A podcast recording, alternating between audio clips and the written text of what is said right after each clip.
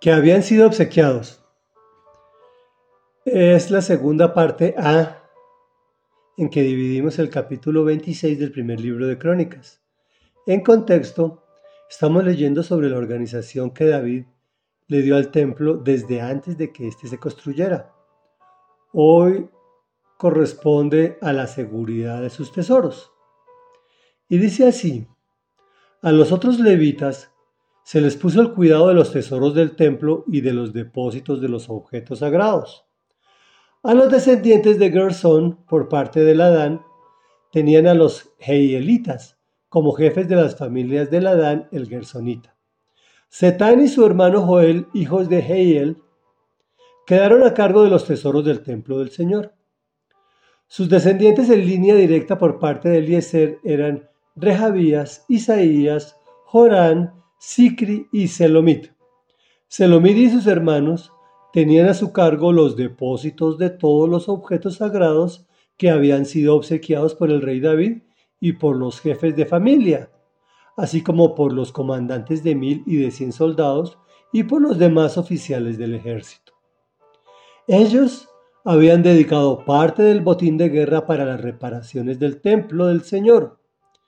Selomit y sus hermanos tenían bajo su cuidado todo lo que había sido obsequiado por el vidente Samuel, por Saúl, hijo de Quis, y por Abner, hijo de Ner, y Joab, hijo de Sarbia. Reflexión. El pueblo israelita es tan próspero, inclusive en, en la actualidad, por su excesiva generosidad con las cosas de Dios. Se caracterizan por ser fieles diezmadores y especialmente generosos por eso el Señor les entrega más y más cada día. Hoy son dueños aproximadamente del 90% de la banca del planeta, hablando del pueblo judío. Obviamente que acompañados por manifestaciones espirituales de honra y alabanza para el Señor.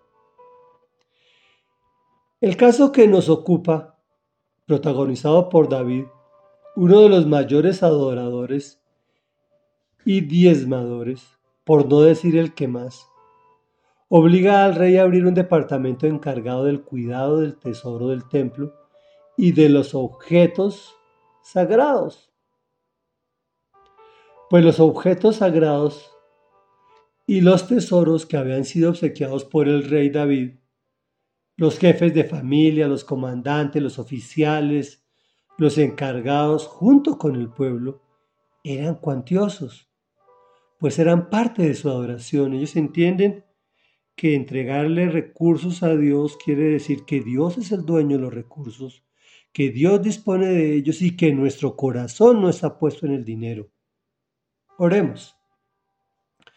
Padre nuestro que estás en el cielo, santo, santo, santo, eres generoso con todos nosotros. Nos has dado un planeta tan lleno de riquezas, tan lleno de abundancia, que muestra la generosidad que tienes para con todas tus criaturas, puesto que el sol sale para buenos y para malos todos los días. Hoy venimos a ti, suplicantes, Dios, para que nos vuelvas generosos, especialmente con tus cosas, para que seamos fieles diezmadores, para y no lo hacemos de forma desinteresada, querido Dios y Padre nuestro.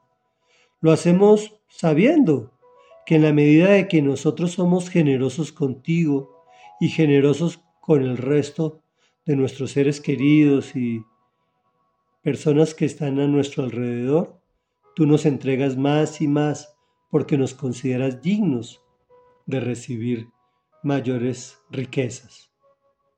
Te pedimos que seamos responsables con toda esa abundancia que tú tienes para nosotros. Te lo rogamos en el nombre de Jesús. Amén y amén.